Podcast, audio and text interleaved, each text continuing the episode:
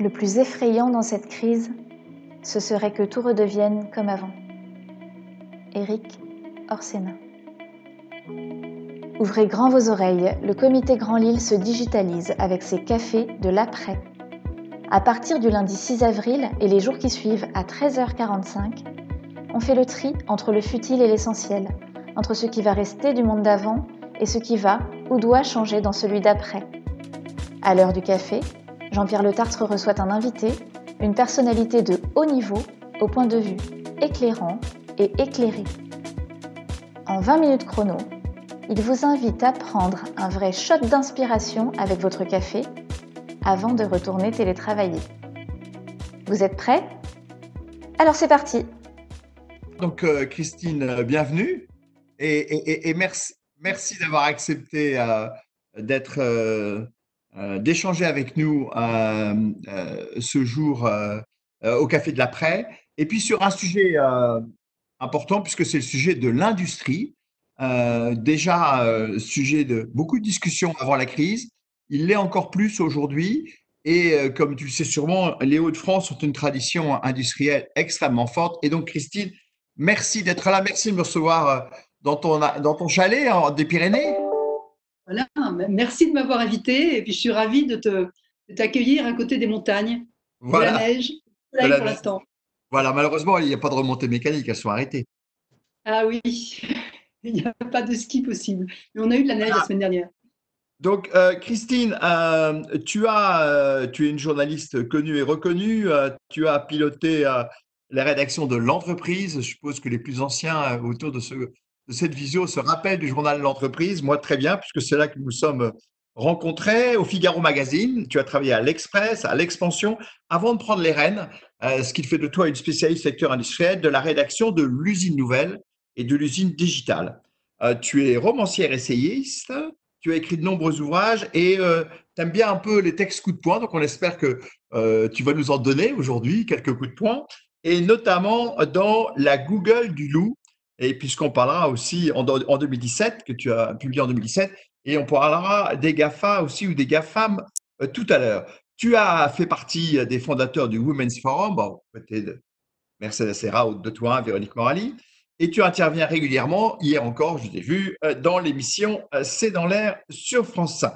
Donc, ton regard sur la crise actuelle, sur cette épidémie, et puis sur les conséquences sur notre industrie. Alors, avant de démarrer, il y a toujours une petite question. Je sais que certains, peut-être que je vais arrêter parce que ça me dit que tu la poses toujours, mais là, je te la pose spécifiquement parce que la réponse m'intéresse. Qu'est-ce que tu vas faire le 11 mai? Ben, Je pense que enfin, ce que j'aurais envie de faire, je ne sais pas si je pourrais le faire, c'est d'aller embrasser mon fils. J'allais dire bêtement, mais ça, commence à me manquer. Et mes parents, mon fils est à Bordeaux, mes parents sont dans le Cotentin.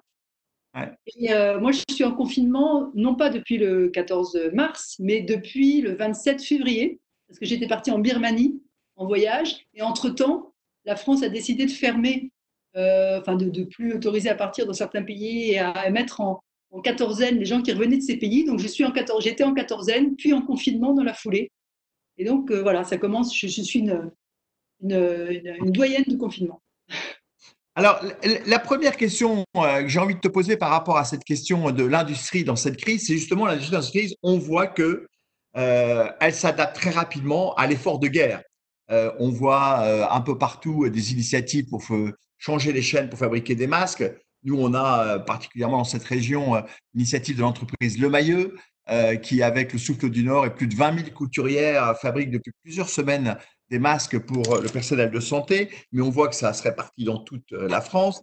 Il y a aussi pour les blouses, pour les, liquides pour se laver les mains, etc. Donc, Comment tu vois cet effort de solidarité?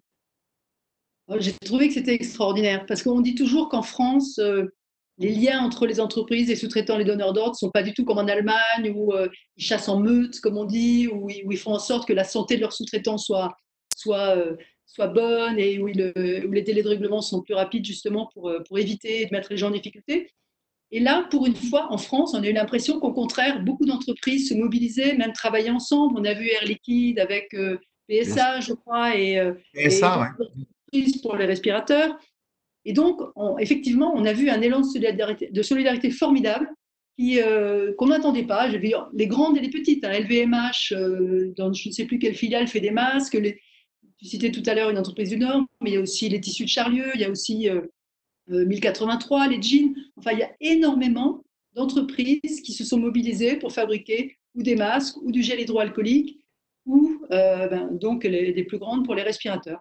J'ai trouvé que c'était une superbe réaction qui compense difficilement, j'allais dire quand même, euh, ben, le fait que notre industrie est faible et que c'est aussi à cause de ça qu'on ne pouvait pas réagir aussi bien, aussi rapidement que l'a fait l'Allemagne. Hein. L'Allemagne, elle a toujours euh, euh, une industrie de biologie moléculaire et donc elle était capable de, de, produire des tests en grande quantité, elle était capable de faire des respirateurs beaucoup plus vite, des masques, je ne sais pas, mais en tout cas, on, a, je trouve que cette crise a mis en évidence un peu la, faiblesse de notre, de notre industrie depuis, euh, depuis euh, c'est pas nouveau, hein, ça, elle commence à remonter depuis 3 ou 4 ans, mais elle a baissé, baissé, baissé euh, jusqu'en 2008-2009.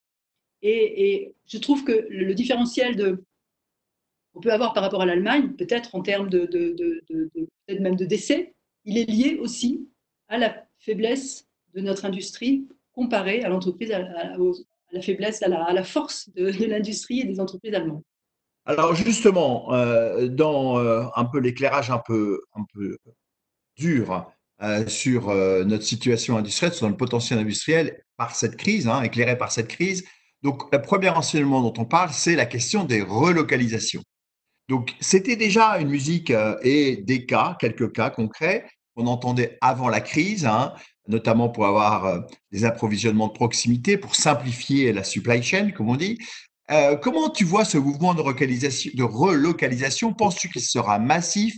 Et quelles sont les conditions pour qu'on puisse réussir ces relocalisations? Alors, c'est vrai que ce mouvement avait commencé. Hein.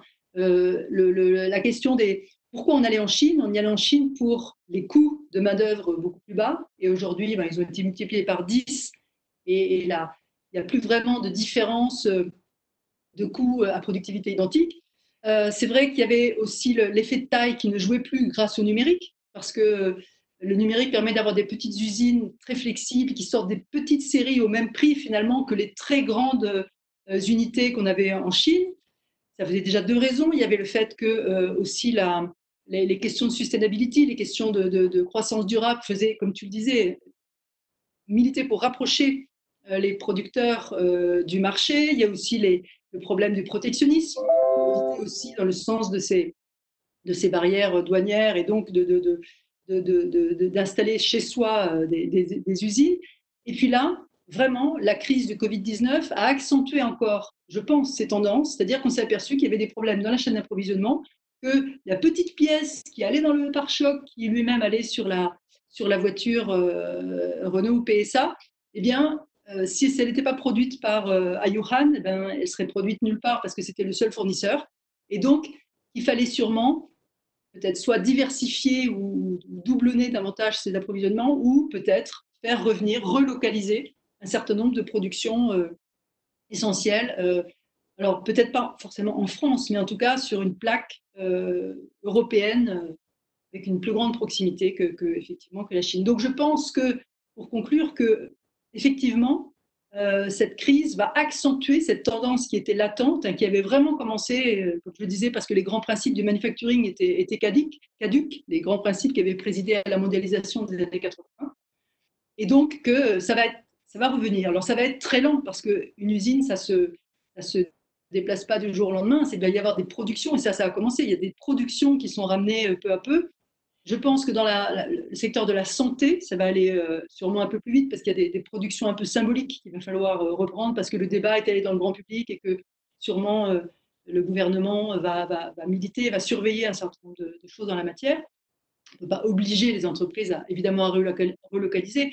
Dans le secteur de la santé, elles sont parties en Chine ou en Inde, moins pour des problèmes de coûts que pour des problèmes de réglementation et de risque de pollution on sait que les principes actifs, euh, on se rappelle de Bhopal, etc. on n'est pas forcément parti là-bas pour le coup. Mais c'était une tendance latente, pour répondre vraiment à cette question, c'était une tendance latente et je pense qu'elle va être accentuée par euh, les, questions de supply chain, de, chaîne d'approvisionnement qu'on a eues pendant euh, cette crise. ce qui va amener quand même à des coûts de production plus élevés, ne serait-ce que même si le coût du travail peut être à productivité égale de plus en plus comparable, on va avoir des questions quand même liées à la réglementation, à la régulation, notamment sur les questions environnementales. Donc, il va y un renchérissement du coût de production. Oui, ce qui veut dire une certaine pour le consommateur? Tout à fait d'accord avec toi. Alors, il y avait un sondage au Doxa qui est sorti l'autre jour qui disait 93% des Français étaient d'accord pour payer un peu plus cher des productions qui soient faites en France. Mais euh, quand on discute avec des fabricants d'électronique grand public, des choses comme ça, on sait que si c'est plus fabriqué en Chine, le coût il va être carrément double, voire triple. Mmh. Donc, je pense que les Français sont prêts à payer au moins dans l'intention pour des choses, peut-être pour de l'agroalimentaire ou pour de la santé. Je ne suis pas sûre qu'ils seront prêts à payer une voiture euh, au double du prix ou un réfrigérateur au triple du prix.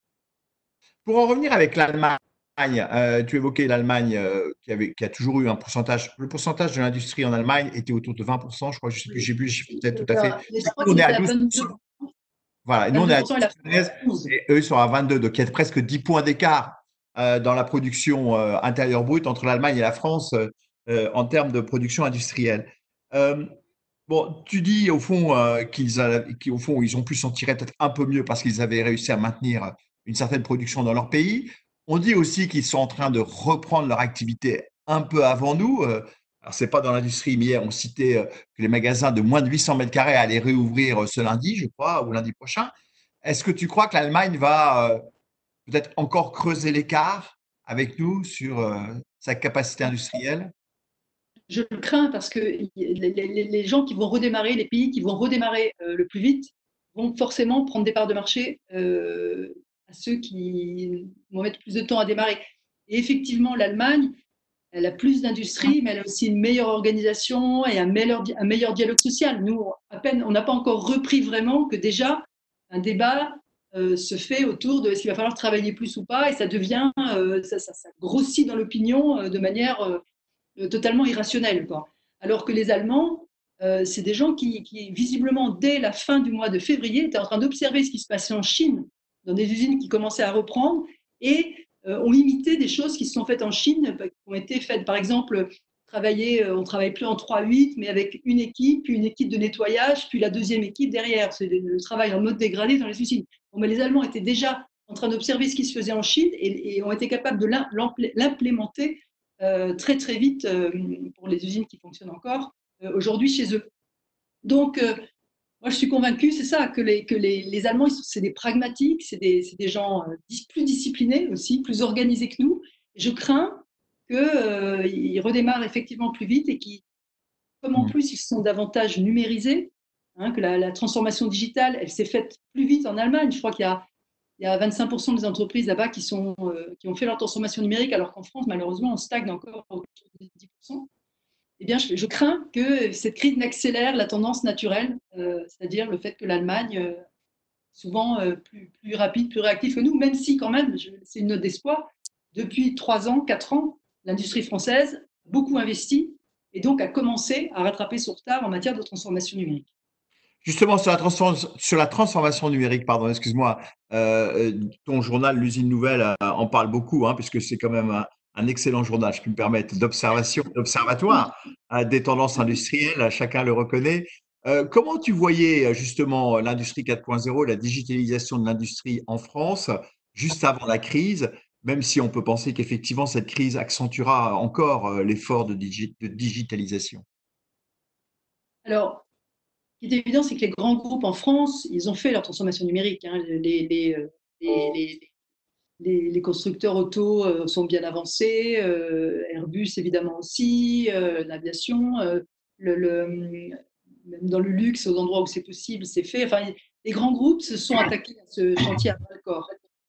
Et les, et les, grosses PME s'y sont mises aussi. Mais ce n'est pas encore descendu suffisamment bas, j'allais dire. C'est-à-dire qu'il y a mmh. plein de petites entreprises qui ne voient pas l'intérêt, qui se disent bon, c'est quoi encore cette mode transformation numérique, qui ne se rendent pas compte que euh, qu'elle aussi, l'utilisation de la, je sais pas, de la réalité augmentée, augmentée de former plus vite euh, les, apprentis qui arrivent ou euh, l'utilisation de l'intelligence artificielle à un petit niveau peut, très bien leur permettre de trouver plus facilement des clients sur des segments à partir de bases de données. Donc, je, crois que ça ne va pas assez vite. Alors, la, BPI et d'autres essaient d'aider de, les, entreprises à, s'accélérer, l'accélérateur de la BPI. Je pense à cette initiative-là, il y en a d'autres, CETIM. Enfin, bon, il y a beaucoup de gens qui essayent d'aider les entreprises à, se, à faire cette transformation numérique, mais il fallait des moyens pour le faire. Et jusqu'ici, les entreprises françaises commençaient tout juste à reconstituer leur marge. Alors, comme je disais, ça allait beaucoup mieux jusqu'à euh, voilà, jusqu'à cette crise, jusqu'à l'année dernière. Et, et, nous, on voyait euh, l'usine nouvelle dont tu parlais à l'instant est aussi un, une, espèce d'indicateur avancé de l'investissement des entreprises. Quand, quand, euh, un, fabricant de, robots ou de logiciels ou d'AGV, de, de, de, guidés, euh, veut, veut que, trouver des clients, mais met des publicités dans les nouvelles. Et à partir du moment où on a beaucoup de publicités pour les biens d'équipement et pour les, choses numériques, des objets, des marchandises permettent de, faire la, transformation numérique, eh bien, c'est un indicateur du fait que les entreprises sont en train d'aller dans ce sens. Donc, euh, ce n'était pas du tout désespéré. cette crise, je trouve, nous met un. Voilà. J'espère qu'elle ne va pas ralentir les choses et qu'au contraire, comme certains le disent, il va y avoir un grand coup d'accélérateur dès qu'on va en sortir si les entreprises ont, euh, bien survécu. Oui, ça va être la question de la survie, parce qu'on peut imaginer aussi que certaines entreprises alors, on, parle beaucoup aujourd'hui des, petites entreprises, et notamment du commerce, hein, du tourisme, comme euh, des secteurs qui vont énormément souffrir. Mais j'imagine que dans le secteur de l'industrie, il peut y avoir aussi certains pans qui peuvent souffrir énormément, euh, notamment celles qui étaient déjà en difficulté financière et de trésorerie juste avant la crise. Oui, oui, parce que euh, si on regarde ce qui s'est passé en 2008, il y a eu quand même une récession beaucoup moins importante. Eh en mmh. fait, c'est 2009 l'année où il y a eu le plus de faillites dans l'industrie et paradoxalement, le, fisc pouvait se frotter les mains parce que c'était aussi l'année où il y a eu le plus de taxes de production qui sont rentrées parce que ça dépendait euh, évidemment des résultats des, des, deux ans avant. des chiffres de deux ans avant. Ce qui avait été investi en 2008. Et donc, c'est un paradoxe. Et je, crains effectivement que, le gouvernement aide les entreprises effectivement sur les, sur les deux mois, sur les trois mois de, de, crise forte, mais que l'année prochaine, au moment où ce sera revenu pratiquement dans le normal, mais pas tout à fait, où il manquera 5% ou 10% de chiffre d'affaires par rapport aux années précédentes, eh bien, on est là, à ce moment-là, la vague de faillite, une espèce de deuxième, deuxième choc. non, mais c'est sûr qu'on on en a parlé avec, euh, avec notamment euh, Nicolas Bouzou euh, lundi, mais aussi avec Ludovic Suivant. Le, le, vrai, et on entend parler autour de nous, le vrai, un des sujets très importants de la reprise, ça va être justement la reprise, les conditions de la reprise. Et que le risque économique et de faillite, il va être, il est, il est pas après, après le déconfinement, il n'est pas au moment du déconfinement, hein, il n'est pas maintenant, il pourrait être encore bien après et plusieurs mois ou plusieurs années après. C'est un sujet, c'est un sujet extrêmement important, ce qui veut dire que effectivement, euh, le support et le soutien aux entreprises devra perdurer bien après euh, le déconfinement. Euh, tu parlais des, on a parlé de transformations liées à la, enfin, la digitalisation, industrie 4.0, liées aux relocalisations. Euh, sur les modes euh, de fonctionnement à l'intérieur euh, de nos entreprises industrielles, de management, de relations patronat, syndicat, est-ce que tu penses que cette crise va accélérer aussi les tendances qu'on connaissait avant ou faire des mouvements beaucoup plus profonds ou des, mouvements à 180 degrés?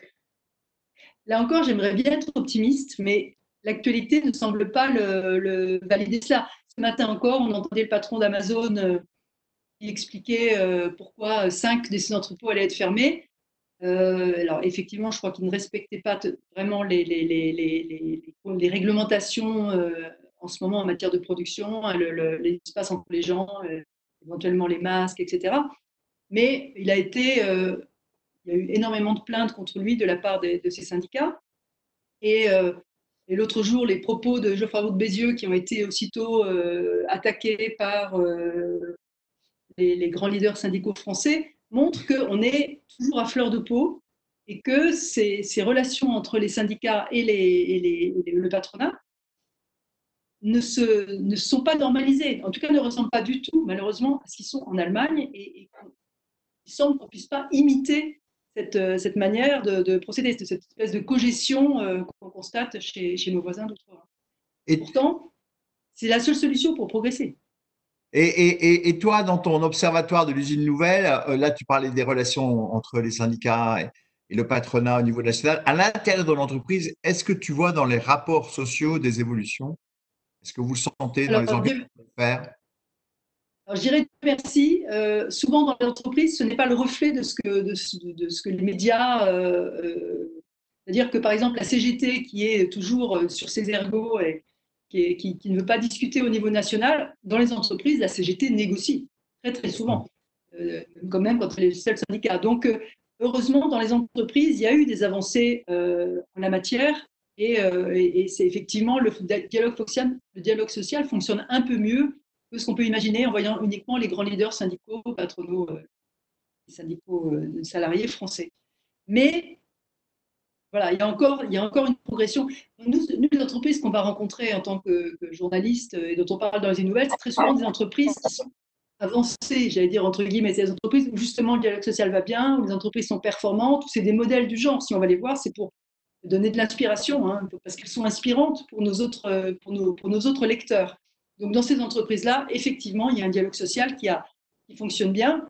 Euh, et, je pense que depuis euh, une quinzaine d'années, en France, ça, ça, a plutôt progressé par rapport à l'époque des entreprises paternalistes, etc. Mhm. Mais il y a encore, je pense, beaucoup de chemin à faire. Bien, euh, on va faire un petit détour par les GAFAM, parce que je sais que c'est un sujet que tu aimes beaucoup. oui. bon, bien sûr, protection des données, emprise sur l'économie, sur notre vie privée, etc. Qu'est-ce que tu retires, toi, par rapport à ce que tu as pu écrire euh, dans ton livre euh, sur, sur, sur, ces entreprises? Qu'est-ce que tu penses que la crise actuelle, est-ce qu'elle peut inverser les choses, les améliorer, accentuer l'emprise de ces entreprises sur l'économie mondiale et sur nos vies? Comment tu vois les choses? Alors, comment tu réécrirais ton livre après, après, comment tu réécrirais ton livre après cette crise? Oui, oui, je vais essayer de répondre à tout ça en même temps. Euh, il y a une quinzaine de jours, j'ai sorti un édito qui s'appelait Où sont passés les sauveurs du monde qui a été apparemment énormément, euh, il, a, beaucoup circulé sur LinkedIn, sur Facebook, etc. Et où je disais simplement que, euh, ben, que le, Google qui voulait tuer la mort, ben, on ne peut pas dire qu'il est beaucoup avancé en la matière et que l'intelligence artificielle qui devait remplacer les médecins ben, on voit que vraiment, les médecins, en ce moment, on en a besoin. Une intelligence artificielle n'a pas encore été capable de nous dire où il fallait déconfiner, quand, comment, qui, etc. Et donc, euh, je faisais remarquer dans ce, texte qu'ils euh, ont énormément de liquidités, tous. Hein. Apple, c'est 250 milliards de trésorerie. Euh, Google ou Facebook, c'est plus de 100 milliards de trésorerie. Or, on ne les voit pas beaucoup.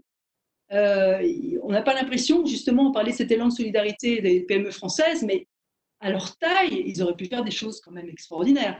Or, on a l'impression qu'ils sont tout petits, qu'ils profitent de la crise parce que les procès qui étaient en cours aux États-Unis, eh ben, on n'y pense plus en ce moment. Hein, c'est un peu comme la réforme des retraites. Tout ça s'est mis sous le, boisseau. Et donc, ils en profitent parce que aussi euh, les outils qu'on utilise pour, euh, pour être en télétravail, euh, pour la télémédecine ou pour le téléenseignement, ben, c'est des outils de Google, c'est des outils de Microsoft, etc. Donc, ils profitent doucement en étant discrets dans leur coin et en oubliant euh, toutes leurs. Euh, comment dire Ce sont des solutionnistes, hein, ce sont des solutionnistes, les GAFAM. C'est des gens qui pensent une solution technologique à tout. Et bien, on s'aperçoit avec cette crise de Covid-19 qu'il n'y a pas de solution technologique euh, pour le Covid. On va sûrement trouver des vaccins, on va sûrement trouver des, des, traitements, mais ce ne sera pas les GAFAM qui les auront trouvés. Et les énormes moyens que met par exemple Google euh, sur euh, sa filiale Calico, un California, California Life euh, Calico, je ne sais même plus ce que veut dire le co, compagnie. Ben, ces moyens pour tuer la mort, pour l'instant, ils ne sont pas capables de tuer le Covid-19. Donc, mhm. ils sont un peu à côté de la plaque. Hein. Google a, financé l'Université de la Singularité, une université tendance transhumanisme, le, transhumaniste. son patron de l'ingénierie s'appelle Ray Kurzweil, c'est le, le, pape du transhumanisme aux États-Unis. Mais tous ces gens-là, aujourd'hui, on a l'impression qu'ils sont à côté de la plaque. Ceux qui ne sont mhm. pas capables de nous aider aujourd'hui concrètement euh, à passer ce cap du, Covid-19, dont ils profitent pourtant pour, voilà, pour prendre encore plus de de marché. Il suffit de voir Amazon, hein, en ce moment 30% de plus de, trafic euh, de e-commerce. Donc j'ai parlé de Google, j'ai parlé de Facebook, j'ai parlé de, Microsoft, mais Amazon aussi profite de cette crise euh, de manière sûrement spectaculaire même s'il ne donne jamais de chiffres. Et est-ce que. Pardon. Vas-y, vas-y. Oui. Non, est-ce et, non, et, est-ce que ce que tu dis là, c'est une pensée aussi ou une, des idées qui montent en puissance, je dirais aussi, sur le sol américain? Alors, j'ai, j'ai- je ne crois pas qu'on leur reproche de ne pas faire euh, suffisamment. Par contre, c'est vrai qu'ils sont en train de se- ils étaient adorés il y a, il y a, allez, il y a cinq ans, quand c'était encore des, des startups, ou en tout cas euh, l'esprit startup, c'est-à-dire qu'on avait l'impression que c'était des jeunes gens euh, en short au bureau, etc. Ils paraissaient très sympathiques. Ce mouvement s'est un peu retourné. hein. Ça a commencé à San Francisco parce que les loyers ont explosé à cause des gens de Google qui habitaient sur place. Euh, les stock options et enfin tous les gens qui sont devenus très riches parce qu'ils avaient travaillé quelques années chez un GAFAM, eh bien ces gens-là ont commencé à être de moins en moins populaires et un peu ostracisés. Et euh, oui, on peut dire que ça monte. Alors peut-être pas ce reproche spécifique à propos de, la crise du Covid et de, leur impuissance à, aider le monde, mais en tout cas sur leur, euh, image de marque, y compris à l'intérieur. hein. Il y a des gens de Google. Autrefois, le, tous les vendredis, il y avait un- une sorte de café comme on le fait là aujourd'hui, mais entre le, patron de Google et ses salariés. Maintenant, il se fait prendre à partie systématiquement, alors qu'on pouvait autrefois lui poser des questions. euh, C'était très bon enfant, une bonne ambiance, tout le monde euh, trouvait des bonnes idées pour faire progresser l'entreprise. Maintenant, on l'attaque en permanence sur les contrats avec euh, la NASA ou euh, l'armée américaine. On l'attaque sur des questions de harcèlement moral, de harcèlement au travail. Enfin voilà. Non, je crois qu'il y a eu un retournement effectivement de, l'image de marque des Gafa, qui sont plus les marques préférées dans le monde entier. En fait, en fait, ça va faire évoluer aussi l'attractivité de ces entreprises-là pour les jeunes diplômés euh, qui avaient tendance à effectivement attirer. euh. Voilà. Et, et au fond, ça montre bien euh, l'importance, au fond, d'attractivité de la marque. hein, Et qu'après une crise comme ça, il y a des marques qui, en sortiront grandies et d'autres qui en sortiront abîmées. Oui. D'ailleurs, ça me fait, D'accord. ça me permet de faire une transition avec notre intervenant de demain, qui est Fabien Derville, donc le patron de Decathlon et de Mobilia, donc Noroto, euh, qui ont justement, eux, euh, fait des choses tout à fait remarquables pendant euh, cette crise. Donc, on en parlera demain avec Ah oui, euh, Fabien Derville. Notamment les masques. Les Ouais, masques ouais, des les masques. Exactement. Les pour les masques. soignants. Exactement. Euh, je vais passer la parole maintenant à Sébastien. Sébastien, as-tu des questions du public? Plein de questions du public. Alors, euh, Christine, le débat sur la relocalisation, d'ailleurs, Arnaud Montebourg l'avait lancé il y a, il y a déjà euh, au moins une quinzaine d'années. Euh, bien sûr, raison, Arnaud Montebourg, en fait, Christine. Pardon? Il avait raison, Arnaud Pardon Montebourg. Est-ce que Arnaud Montebourg Il a raison. a- a- a-t-il eu raison quand il avait ce discours-là sur l'industrie euh, à l'époque, quand il était ministre euh, sous Hollande? Moi, je crois qu'il avait raison de, de vouloir faire du volontarisme en la matière. Mais à l'époque, le mouvement n'a pas vraiment commencé parce que les, les facteurs dont je parlais tout à l'heure, le- le- les grands principes manufacturing, euh, recherche de main-d'œuvre pas chère, etc., tout ça, c'était pas encore vrai il y a 15 ans. Mais moi, je pense qu'il avait raison d'être volontariste et de, de- lui, il avait constaté, enfin, il le disait en tout cas, que l'industrie était en train de s'effondrer, que ça allait être une catastrophe et qu'on serait jamais une, un pays de service, qu'un pays de service euh, uniquement de service, ça fonctionne pas, que, que les- même les services sont aussi au service de, de, de, l'industrie et que. euh, Et d'ailleurs, il avait- Il a balancé la liste des, des, des, des industries et des, et des métiers indispensables à la France dans lesquels l'État pouvait intervenir pour protéger. Euh, Pour, faire des fusions, pour éviter les fusions-acquisitions Ouais. euh, intempestives. Ouais. Ah, ça, se- ça se dit mais a- tous les pays le font. ouais, bien sûr. Il y a une question du public sur ce sujet-là. Ouais, Vas-y. Il y a beau de parler de relocalisation, mais quand est-ce qu'on va aborder la thématique du coût du travail? Alors, ce que essayé d'expliquer tout à l'heure, c'est que le, coût du travail, net de, ce qu'on appelle net de productivité, c'est-à-dire si on tient compte de la productivité, il est en train de se lisser dans le monde entier. Alors évidemment, ça reste moins cher en Asie du Sud-Est, mais il y, a, il y a 10 ans ou il y a 20 ans, c'était x 10, hein, c'était 10 fois moins cher de produire en Chine ou de produire euh, aux États-Unis. Aujourd'hui, dans le textile, par exemple, les coûts se sont tellement rapprochés, les coûts nets de productivité, c'est-à-dire si on tient compte de la productivité des salariés américains par rapport aux salariés chinois, eh ben, les coûts nets de productivité sont quasiment identiques. Ce qui fait qu'effectivement, à, à, à coût égal, eh ben, autant relocaliser, c'est plus pratique, c'est à côté, il n'y a pas de transport, etc. hein. Donc, en tenant compte de cette productivité et, et des coûts de transport, il devient intéressant de relocaliser dans des pays européens ou, euh, ou aux États-Unis. Bon, On Alors, te, dira, troisième- on te dira quand même qu'en France, il y a quand même d'au- d'autres coûts à côté. Hein. Tu as les coûts administratifs, euh, les lois administratives, tu as les impôts de production. Enfin, il y a des choses encore sur lesquelles on peut progresser. hein. pour arriver à être très attractif. Hein. Tu ah, sais je suis 100% d'accord. En fait, la France, je, suis 100%, d'accord.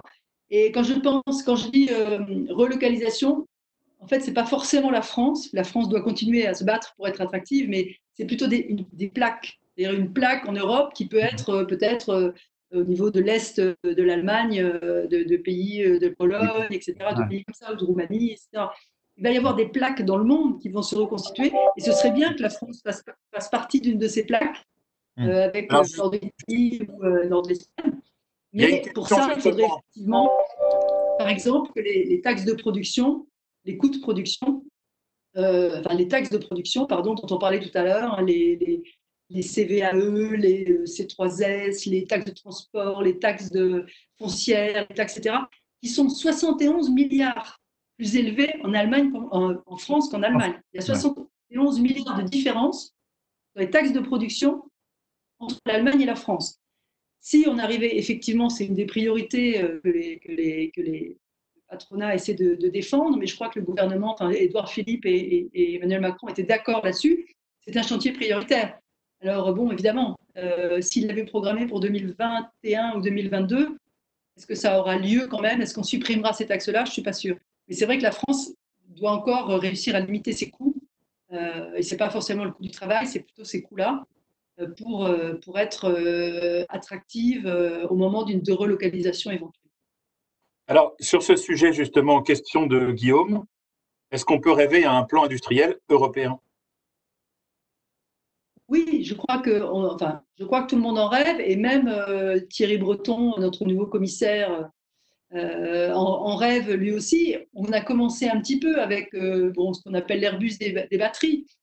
Airbus a tellement bien fonctionné qu'on voudrait faire des Airbus partout, un Airbus de l'énergie, un Airbus euh, des batteries, un Airbus de je sais pas quoi. Parce qu'effectivement, on se battra beaucoup mieux si on est ensemble, les plusieurs pays européens, que si la France est toute seule dans son coin. Bon, cela dit, euh, il faut faire évoluer la, législation, enfin, la réglementation euh, européenne pour pouvoir constituer des euh, champions européens. Et on a vu que ces derniers temps, ce n'était pas du tout évident. Hein, quand Alstom a voulu fusionner il n'y a pas très longtemps avec, avec qui d'ailleurs Non, parce que là, ils vont fusionner avec Bombardier, mais je ne sais plus avec qui c'était. Enfin, à chaque fois qu'on a voulu constituer un grand champion capable de s'opposer aux Chinois, euh, ben, la, législation européenne, la réglementation européenne en matière de, concurrence l'a empêché. Or, je crois que l'Europe est en train de devenir moins naïve. euh, les, nouveaux dirigeants européens ont l'air moins naïfs et je pense que ça, ça va évoluer. C'est très important euh, si on veut garder sur le sol, sur nos sols, des, des, productions automobiles, électroménagers, etc., etc. Alors, toujours sur euh, la logique internationale, on dit qu'il y a beaucoup de PME en France, pas beaucoup de TI, et il y a beaucoup plus de TI en Allemagne, les entreprises de taille intermédiaire. Question de Marc-Henri, comment euh, on peut ETIser la France? Tout le monde est d'accord pour dire qu'il faut plus de TI. La question, c'est comment on, fait pour avoir plus de TI en France? C'est une vraie question. Hein. Je crois que Yvon Gattaz, donc le père de Pierre Gattaz s'y était déjà, euh, était déjà euh, essayé, avait, mis le débat là-dessus, en tout cas il y a allez, 25 ou 30 ans, quand je débutais dans le, journalisme. Donc c'est une vraie question. Euh, le Mittelstand allemand, hein, ces, entreprises moyennes allemandes s'appellent le, Mittelstand, c'est vraiment la force de l'Allemagne. Alors ils n'ont pas les, les, boîtes du CAC 40 comme nous, c'est-à-dire une quarantaine ou une soixantaine de très très grands groupes leaders dans le monde entier, mais ils ont ces entreprises intermédiaires euh, qui, valent largement ça, puisqu'elles sont beaucoup plus nombreuses que, les nôtres. Nous, on en a une poignée, je crois, de, 2 ou 3 000. Alors, comment faire? Alors, on a dit très longtemps que c'était à cause des droits de transmission. Euh, et là, ça a été quand même pas mal résolu. Et ça a permis à quelques fleurons français de ne pas passer euh, sous le, joug, sous la houlette d'Allemands ou d'Américains mais euh, on n'a pas le sentiment que se créent de nouvelles ETI. Je crois qu'on est en train de garder les nôtres, ce qui n'était pas le cas il y a 20 ans. Hein. Euh, les nôtres ont l'air de, de, garder, euh, de rester en France et de, ben, rester dans, un, avec un capital français. En revanche, on a un problème de passage du stade de PME au stade de TI. les entreprises grossissent peu. et de même, les, les startups elles-mêmes, on voit que ben, On a beaucoup de startups, on est une startup nation, mais il y en a très très peu qui arrivent au stade de euh, Criteo ou euh, enfin, on a quelques entreprises, quelques startups qui sont devenues des, scale-up et ensuite des, des, grosses entreprises, mais euh, il y en a très très peu. Et on a un problème euh, toujours, je crois, de financement chez nos manquants à un certain stade de leur, de leur croissance. Ces startups, elles ne trouvent pas de, financement. D'ailleurs, je crois qu'en ce moment, dans cette crise du Covid, il y en a beaucoup qui, qui, voilà, ne savent pas si elles vont survivre ou pas, notamment dans les biotech, par exemple. Donc, c'est plusieurs problèmes. Hein. C'est garder les, les, les, les, ETI qu'on a en France. Ça, ça c'est amélioré. Je crois que ça va, ça va mieux. Passer de start-up à PME et de PME à, ETI, là, on a encore quelques difficultés. Euh, Alors, une question. Je pense que Jean-Pierre pourrait répondre aussi bien que moi sur cette question parce qu'il a été. Euh, c'est quelque, chose qui lui tient à cœur aussi. J'aimerais bien avoir sa réponse. Qu'est-ce qu'on peut faire maintenant? Non, moi, je suis d'accord avec ce que tu viens de dire euh, sur le, le problème de ce que, j'appelle, on parle souvent que l'ascenseur social en France ne, marche pas, mais l'ascenseur économique ne fonctionne pas non plus. Les petites ne deviennent pas moyennes et les moyennes ne deviennent pas assez grandes. Euh, et je pense qu'on a accumulé énormément de retard, énormément de retard, et que ça ne se fait pas euh, en claquant des doigts. Euh, ça se fait sur des années et des années de créer des ETI. Donc aujourd'hui, on a stoppé peut-être l'hémorragie, mais on n'a pas encore reconstruit, c'est en cours, des, des, des entreprises intermédiaires pour des raisons liées à la fiscalité, tu as raison, pour des raisons liées aussi au financement et surtout au financement de grande ampleur, c'est-à-dire avec des moyens importants euh, pour passer effectivement à une taille au-dessus. Euh, c'est pas la, love money ou les quelques millions qu'on a au début qui sont très importants, mais après on parle de sommes beaucoup plus significatives. Et là, même si les choses se sont améliorées, il y a encore des progrès à faire pour avoir des, levées de fonds euh, d'importance. Voilà. Mais euh, c'est un, gros, un, gros, tissu. Mais ce n'est pas moi qui interviens, c'est toi. Hein, donc, euh, vas-y, c'est bon. on est d'accord. On, a toujours dit que nous assistons à un café entre Jean-Pierre Le Tartre et son invité. Euh, l'invité, finalement, il a le droit de poser des questions aussi à Jean-Pierre, dont on apprécie la réponse. Alors, Jean-Paul nous fait une remarque. tout à l'heure, on parlait des GAFA. Et c'est une remarque au passage, mais elle peut alimenter la conversation. Les GAFA n'apportent pas de solution, comme vous le dites. Mais Bill Gates, en ce moment, il affecte un milliard à la recherche sur le sujet des vaccins et des traitements. Oui, mais Bill Gates, il est en retraite. Bill Gates, justement, il n'utilise plus Microsoft. Exactement, parce que dans cet édito, j'ai posé allusion. J'ai dit le seul qui s'intéresse au problème, c'est Bill Gates, et justement, il est à la retraite. Et c'est au travers. Et à gérer leur fortune et qu'ils en donnent un peu. C'est vraiment typique. Effectivement, s'il était encore aujourd'hui le patron de Microsoft, je ne crois pas je ne crois pas qu'il serait, euh, serait aussi euh, impliqué dans ces questions de, vaccins, euh, notamment en Afrique, là où ça pose problème. D'accord. j'exagère, enfin, il y a le patron de Twitter, je crois, qui a dit qu'il mettait. Facebook, c'est Facebook qui a mis de l'argent, je crois, non tiers de sa fortune. C'est le patron de Twitter. Non, mais, non, mais ce qui est étonnant, là, où je te rejoins, ce, qui, ce, qui, est étonnant, c'est qu'ils sont en train de louper l'entreprise. Hein. La marque et l'entreprise sont en train de louper la période. Quoi. Euh, et ça va laisser des traces. Ça va forcément laisser des traces dans les années qui viennent. Euh, parce que ça va, ça va toucher beaucoup à leur image, quoi, et, donc à leur attractivité euh, à la fois client et, et après, je rappelle quand même que le grand sujet pour les GAFAM, puisque dans la parole je la prends, c'est, c'est quand même est-ce qu'on va les, est-ce qu'on va les casser, est-ce qu'on va les laisser en, en monopole tels qu'ils sont, et que c'est plus facile de les casser s'ils sont moins aimés que de les casser quand ils sont aimés. Voilà pour le pouvoir politique.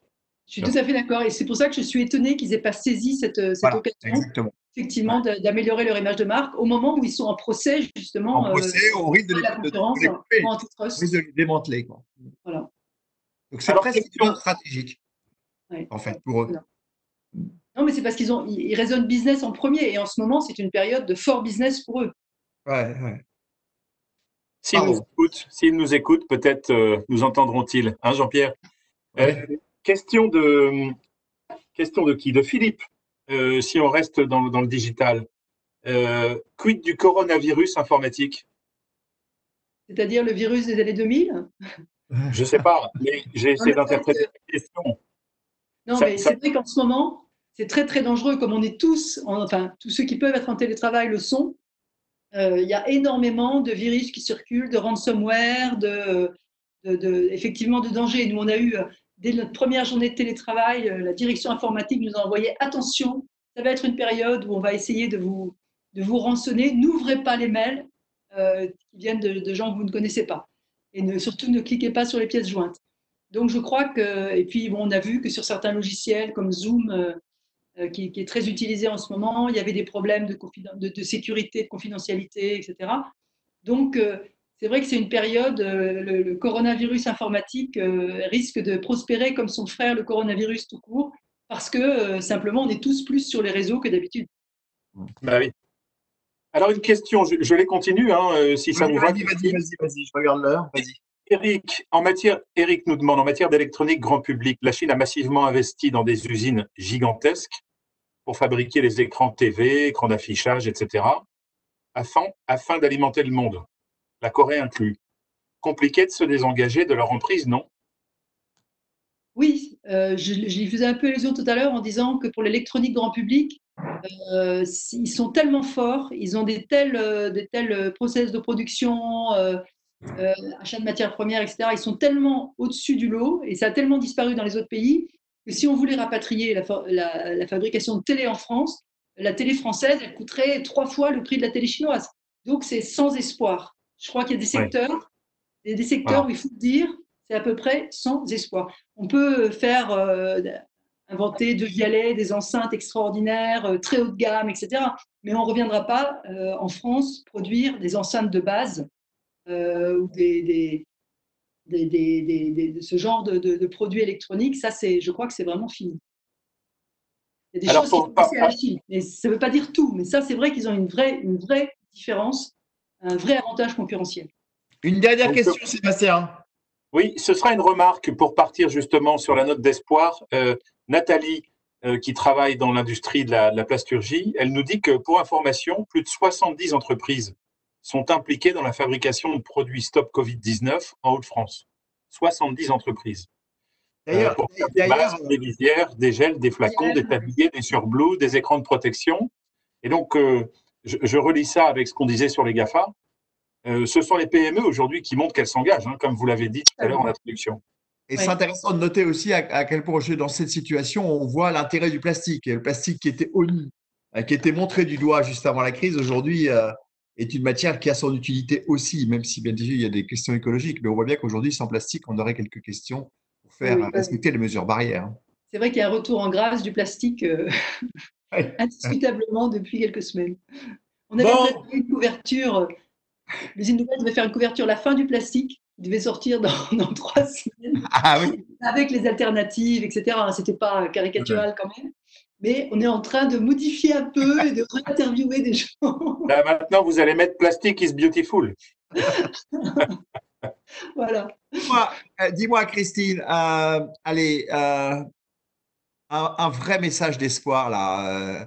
en, ce, en, ce jeudi 14h30, il nous reste encore deux semaines et demie de confinement plus des semaines et des semaines de sortie du confinement et de reprise d'une vie normale, parce que là, ça va durer. Ne nous faisons pas d'illusions. Euh, allez, un message d'espoir, Christine. Donne-nous euh, donne la pêche, là. Alors, euh, peut-être, le message d'espoir, c'est qu'on peut peut-être avoir de bonnes surprises. en Chine, au moment où ils ont repris, là, il y a une semaine, il y a un magasin Hermès. Alors, je ne sais plus si c'est à Pékin ou à Wuhan, mais il y a un magasin Hermès qui a été pris d'assaut, qui a fait en, trois jours toutes les ventes. Enfin, il avait tous ses stocks sont partis. Il a fait un chiffre d'affaires ah qui n'existe pas. Quoi. Il a fait en, en une journée le chiffre d'affaires d'un mois. On peut rêver que quand les gens vont se déconfiner euh, au mois de mai ou au mois de juin, euh, ben, ils se ruent dans les magasins de vêtements qui sont euh, aujourd'hui vraiment un peu en capilotade. Après les gilets jaunes, les grèves et maintenant le Covid, euh, l'habillement, c'est une véritable catastrophe. Vous avez vu qu'André a déposé le bilan, que Etam euh, a dit qu'il fait 94% de chiffre d'affaires en moins. Enfin, c'est une catastrophe. On peut rêver que dès qu'on va sortir du, confinement, les gens qui ont économisé finalement pendant, euh, pendant deux mois, parce qu'on a tous fait des économies, si vous regardez votre compte en banque, hmm. si, vous êtes, si vous êtes resté bien sagement confiné, vous n'avez pas acheté de vêtements, vous n'avez pas acheté de voiture, vous n'avez pas acheté de, de, quoi que ce soit. Et donc, on peut espérer que ce pouvoir d'achat qui a été finalement conservé. Si les gens ont suffisamment confiance dans l'avenir, ils peuvent peut-être le dépenser euh, au mois de mai, au mois de juin, au mois de juillet, même s'ils ne partent pas à l'étranger, ben, au contraire, ils vont partir en France et ça fera travailler les, restaurateurs, l'hôtellerie, euh, les cafés euh, français. Donc le message d'espoir, c'est ça, c'est que le pire n'est pas sûr et qu'il peut y avoir de bonnes surprises. Et mon deuxième message d'espoir, c'est que j'espère que cette crise aura permis de comprendre l'importance de l'industrie comme fer de lance vraiment de, l'économie française. Hmm. Parce que euh, si l'Allemagne s'en sort bien, c'est pas seulement parce qu'ils sont plus disciplinés, c'est aussi parce qu'ils ont une, une, industrie solide et qui est capable de, de pivoter sur des, des productions euh, utiles au moment de, du coronavirus. Bien, Christine, merci. Euh, tu nous as éclairé effectivement sur les conséquences sur l'industrie. Je retiens euh, notamment, puisque c'était le titre, l'accélération. La crise va-t-elle va être un accélérateur?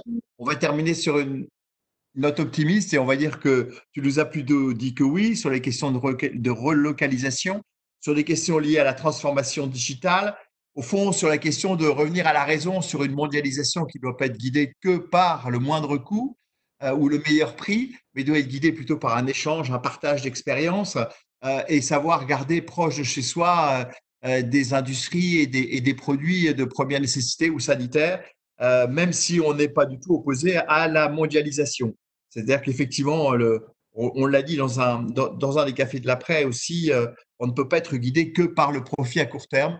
Euh, il faut chercher effectivement euh, peut-être la profitabilité ou la rentabilité, mais sur le long terme. Voilà, tu nous as aussi insisté sur la question de la confiance. Euh, au moment de la reprise, et je pense que c'est un point important. Et puis, bien évidemment, je, je, je, soulignerai aussi tes propos sur les GAFA, même s'ils sont bien connus. Et peut-être que nos amis, euh, les GAFA, sont en train de louper la crise. Euh, peut-être pas sur un plan de rentabilité à court terme, justement, mais sur un plan peut-être de rentabilité à moyen terme. Euh, ils sont peut-être en train de, de, de, de, passer à côté de ce qui se passe actuellement. Voilà, merci. Donc, on était au neuvième, c'est ça, je ne me trompe pas, hein, Sébastien? Neuvième café de l'après. Donc, on en a encore un certain nombre devant nous hein, jusqu'au 8 mai. Donc, euh, demain, nous avons Fabien Derville, donc le patron du groupe Mobilia de Decathlon, euh, sur la question euh, l'avenir des marques utiles. Et on aura, je pense, une discussion très intéressante avec Fabien aussi, parce que quand on voit le comportement là, pendant la crise et qu'on voit l'importance aussi des produits, et puis aussi de la question du retail pour une entreprise mondialisée comme Decathlon ou les marques de Mobavia. Euh, de Mobilia, pardon, excusez-moi. Nous vous préparons euh, pour la semaine prochaine euh, un beau plateau, puisque nous recevrons bah, Geoffroy Roux de Bézieux, dont on a parlé, qui a accepté de venir discuter avec nous. Nous recevrons aussi Roland Carroll sur les aspects politiques de cette crise et sur les conséquences sur la vie politique et la vie, oui, la vie politique, la vie démocratique suite à cette crise. Nous recevrons aussi euh, Barthélémy Guilin, euh, qui est le, patron de l'association familiale Mullier, euh, qui lui aussi a accepté de venir pour nous parler euh, des questions de, la société de famille dans la crise, mais aussi des différentes, de différentes activités dans ce climat actuel. Nous serons aussi Bertrand Badret, qui est un financier, un ancien directeur financier de la World Bank et qui travaille dans un fonds éthique aux États-Unis et qui viendra nous parler justement des fonds éthiques euh, dans cette situation et aussi il pourra donner une vision aussi américaine puisqu'il vit à Washington. Et puis euh, nous avons aussi Laetitia Vito que tu dois connaître, Christine, euh, qui là va nous parler de, de, disruption, on va dire, dans le monde du travail.